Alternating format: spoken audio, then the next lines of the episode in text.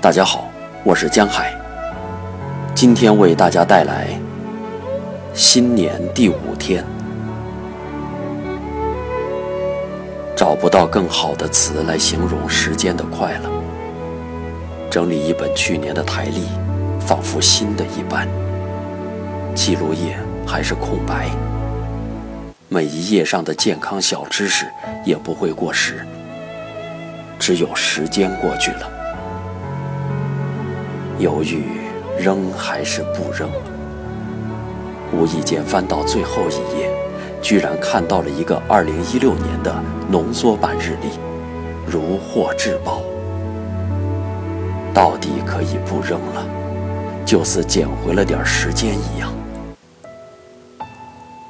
记得去年的新年，也经历了一轮咳嗽，今年又是煎了一副中药迎接元旦。十二月底，身体屡屡有恙。有天晚上临睡前，兴致勃勃地吃了些卤牛肉、蜜枣。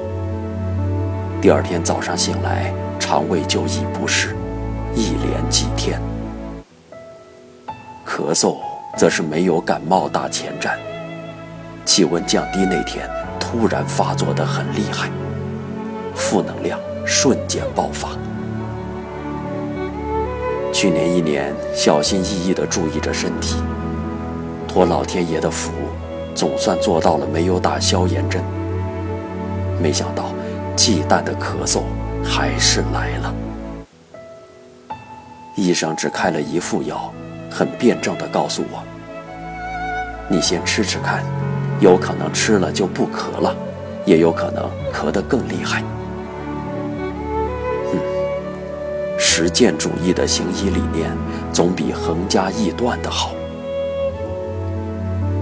吃了药，不咳嗽了些，但没彻底好。有一个新体会，这次的咳嗽和温度有些关系。气温稍高，穿得暖和，咳得要少些；稍微遇冷或者碰个冷水，咳嗽就会加剧。寒冷过敏型。多注意保暖，再观察观察，严防死守。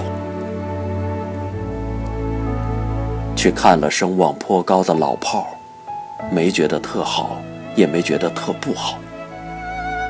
一类英雄主义的商业片儿。片尾冯小刚手持军刀奔跑的镜头太长了，不吻合生活逻辑，也不吻合审美心理实践。悲情英雄情绪过犹不及，华裔的硬汉鲜肉穿插其中，文艺的许晴逆风格出演，大量明星客串上场，再加上飙车、绑架、高管贪腐、新老两代古惑仔血拼等极具视觉刺激感和心理刺激感的情节，电影做到每隔几分钟。就有一个商业元素扑哧的冒出来，几乎囊括了商业大片的大部分特质。票房高是可以理解的。不太懂得欣赏吴亦凡的帅和李易峰的演技。冯小刚凭此片得了金马影帝，却不去领。我总觉得，因为冯小刚同志认为自己被嘲讽了。近两个月看了些政治人物传记，颇有心得。人是最鲜活的历史，人是最精彩的戏剧。新的一年，照例给自己祝福：健康、快乐、青春、平安、顺意。在不断纠结和历练的过程当中，做到不虚度，不焦躁。更豁达，更积极。